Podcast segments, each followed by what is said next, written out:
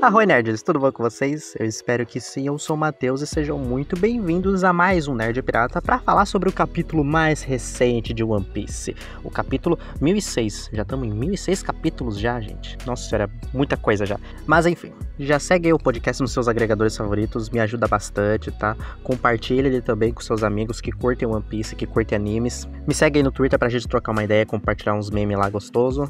E no mais é isso aí. Então, sem mais enrolação, bora lá.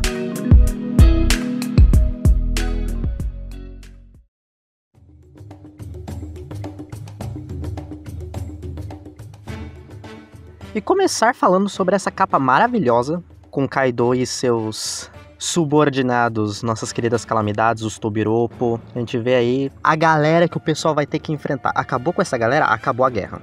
Apesar de ter a Big Mom também ali, né? Mas acabou com essa galera, acabou com a guerra. O honorável Ryogoro das Flores. Temos também a capa colorida da Jump, né? Muito da hora também, com os três capitães que estão na linha de frente contra Kaido e Big Mom, LOL, Ruffy e o Kid, já tava esquecendo o nome desgraçado já, e fazendo aquela bendita pose desafiadora. Mas vamos entrar no capítulo que a gente já começa com Yamato fugindo com Shinobu e Momonosuke. Momonosuke para variar dentro das roupas do Yamato. E a gente já vê ali que a Balrog já tá meio que já observando os movimentos, já anunciando para todo mundo que o pessoal está fugindo lá. Eles estavam no depósito proibido, que por sinal é muito da hora para um local ali do na sede do Kaido. E a gente corta direto pro Sandy, que vai entrar na grande questão. Ele vai ajudar o Kinemon e os bainhas ou vai ajudar o Momonosuke? Porque ele escuta o anúncio feito pela Balrog e pelos Marys, né?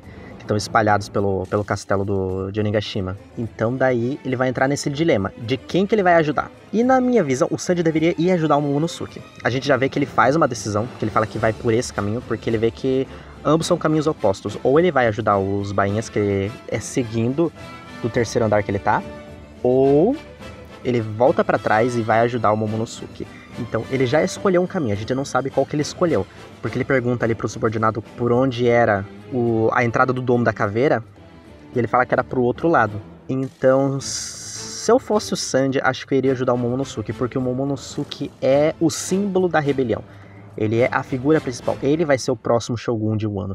Então, necessariamente, acho que o Sanji deveria ir salvar o Momonosuke. Apesar do Sanji já ter salvo o Momonosuke lá no começo da, da invasão da galera em Wano. Quando o Kaido tava prestes a assassinar o Momonosuke lá, quando ele estava crucificado, foi o Sanji invisível que ele conseguiu ir lá salvar o Momonosuke. Então eu acho que o Sanji deveria fazer a mesma coisa. Porém, e o Sanji também percebe que ele tá com o Yamato. Ele não sabe quem é o Yamato ainda, né? Mas ele percebe que tá com o jovem mestre Yamato. Então ele se pergunta: quem será esse jovem mestre Yamato? Então pode ser que nessa visão ele fala: ah, eu acho que ele, eu acho que o Momonosuke dá conta e vai atrás dos bainhas. Mas, enfim, não sabemos qual vai ser essa decisão do Sanji. E depois a gente percebe que o Nigashima está se aproximando da capital das flores. A gente já tá vendo ali até o Monte Fuji. Então, Onigashima está muito próxima de cair na capital das flores. Então, o pessoal precisa dar logo. E, infelizmente, a gente não vê a luta da Carrot e da Wanda contra o Perospero. A gente já vê o final da, da luta toda. E, infelizmente, as condições climáticas não favoreceram a Wanda e a Carrot. Mas, como o Perospero disse, foi por um tris que elas não ganharam. Porque acho que elas estavam conseguindo dar conta do Perospero até acabar os efeitos do Sulong, é porque a lua foi coberta. Então, infelizmente, não podemos ter a presença de ver Carrot no seu potencial máximo. Espero saiu ileso, vagabundo. E ele faz um charminho com ela, né? Fala que, como assim você achou que entrar no território de Baby e não sair ninguém morto e é, não era, era inevitável? Aí ele joga a Carrot, nossa senhora, tadinha, cara. Ai, ai, essa luta tem que acontecer. Vai ter que acontecer de novo pra dar umas porrada boa no Perospero. Ai. E o Perospero ainda não aceita esse negócio da aliança com os Piratas das Feras. Então, vamos ver o que ele vai fazer, né?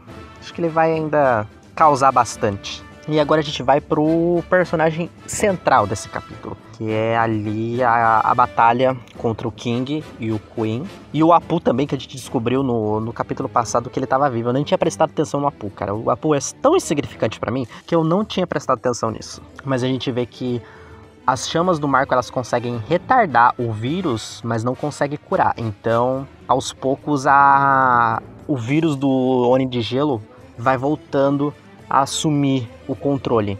Então somente o antivírus que o Chopper tá fazendo vai conseguir dar um jeito nessa bagaça toda que o Queen criou. Como o próprio Marco diz no final, é bom Chopper andar logo com isso.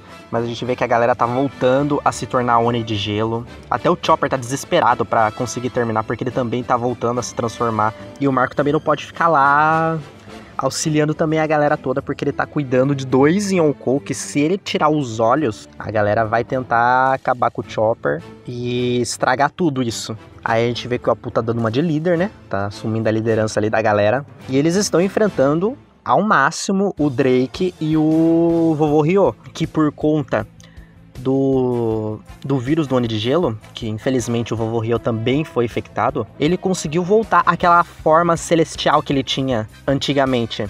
Porque agora, porque nos tempos atuais ele estava com aquela forminha mais pequenininha, cabeçudinha, mas agora ele voltou com seu potencial máximo. Mas infelizmente ele está infectado. E ele até fala que o vírus despertou a grande força que ele tinha dentro dele. E daí ele vai usar isso para poder conseguir proteger ao máximo o Chopper, né? A gente vê ali que a. É o Neo Banshu? É o Neo Banshu, né? Tá enfrentando ele também. Ele pede para os mestres da Yakuza que matem ele, porque o vírus em algum momento vai conseguir tomar conta do corpo dele e ele vai precisar separado. Se ele não for, se ele não for morto, ninguém vai conseguir parar ele. Então a gente talvez esteja vendo uma das possíveis mortes dessa guerra, porque lá atrás eu já tinha cogitado na minha cabeça que quem poderia morrer. Eu não queria que morresse, né? Mas quem poderia morrer seria algum dos bainhas, o que felizmente ainda não aconteceu. E o vovô Rio foi uma das minhas apostas de que poderia morrer nessa guerra. E acho que talvez aconteça isso. Claro, se o Chopper terminar o, o antídoto antes, aí o vovô Rio não precisa morrer. E é muito legal esse golpe que o vovô Ryo dá na, na galera da Mimawarigumi, que é o Hana no que é o estilo da, de uma espada da flor. Nossa, muito da hora. Muito da hora mesmo. Fico pensando se o vovô Ryo tivesse ido com o Ondei enfrentar o Kaido. Tanto que ele mesmo se pergunta nesse capítulo, né? Se lá no passado, se ele tivesse ido enfrentar o Kaido junto com o Odei, qual seria o resultado daquela batalha, né? Ele fica se perguntando. E é muito legal ele falando sobre os retentores, de como eles conseguiram realizar a invasão. Ele fala também que ele ganhou um aprendiz fascinante, né? Que é o Ruffy. E ele também reforça que ele não duvida que o amanhecer chegará ao ano. E a gente também não duvida, porque esta guerra precisa terminar com esse povo derrotado. Como eu disse nos episódios atrás dos capítulos anteriores, essa guerra precisa ser ganha, porque a gente tá apostando muita coisa nela tanto o Uruf e os demais ali, Kid e Irol, estão apostando suas tripulações, estão apostando seus tesouros, estão apostando os poneglyphs nisso tudo. E também nessa aposta toda tá o país de Wano, a salvação de Wano. Se eles não ganharem, nossa senhora, vai ser tipo a derrocada de Wano de uma vez assim estratosférica. E o Queen vai tentar dar fim já no Vovô Rio, mas o Marco tá ali para dar um jeito em tudo. Cara, é muito foda você ver que o Marco, ele tá cuidando de duas calamidades ao mesmo tempo. Ele tá cuidando do, tanto do Queen quanto do King. Enquanto um tá fora de combate ali um tempinho, ele vai dar conta do outro. E você vê que o rapaz tá meio surradinho já também. Porque, vamos lá, né? Cuidar de duas calamidades ao mesmo tempo não é fácil para ninguém, não. O Marco é capaz? É capaz.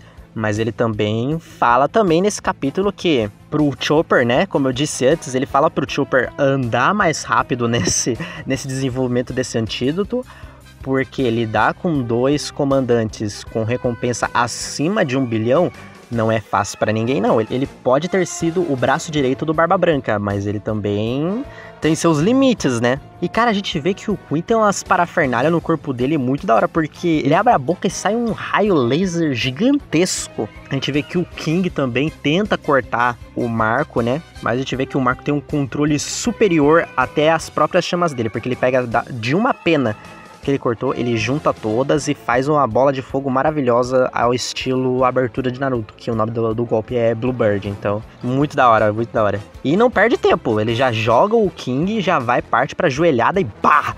Explode tudo.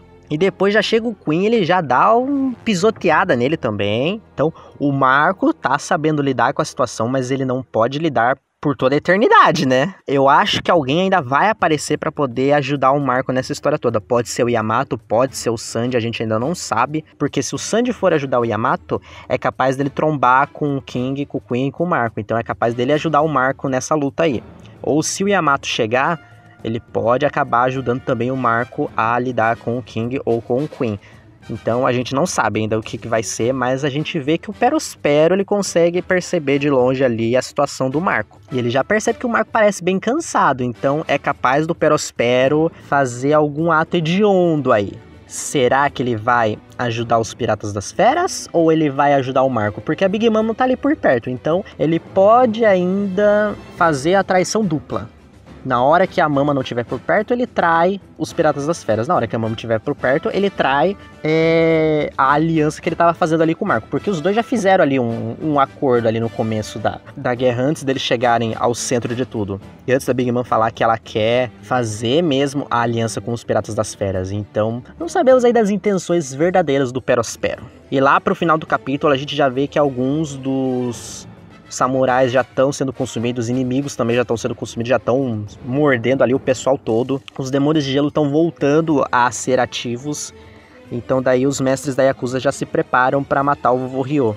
E ele ali no finalzinho, ele já deixa tudo nas mãos dos mestres da Yakuza e fala que aqui termina a vida de Ohogoro das Flores sem arrependimentos. Cara, sério, muito lindo esse capítulo. É para mostrar talvez ali que seja uma das perdas de um ano. Talvez, né? Gostaria? Não, porque eu gosto também do vovô Rio. Mas se ele morrer também, ele vai morrer com honra e vai, como ele disse, morrer sem arrependimentos.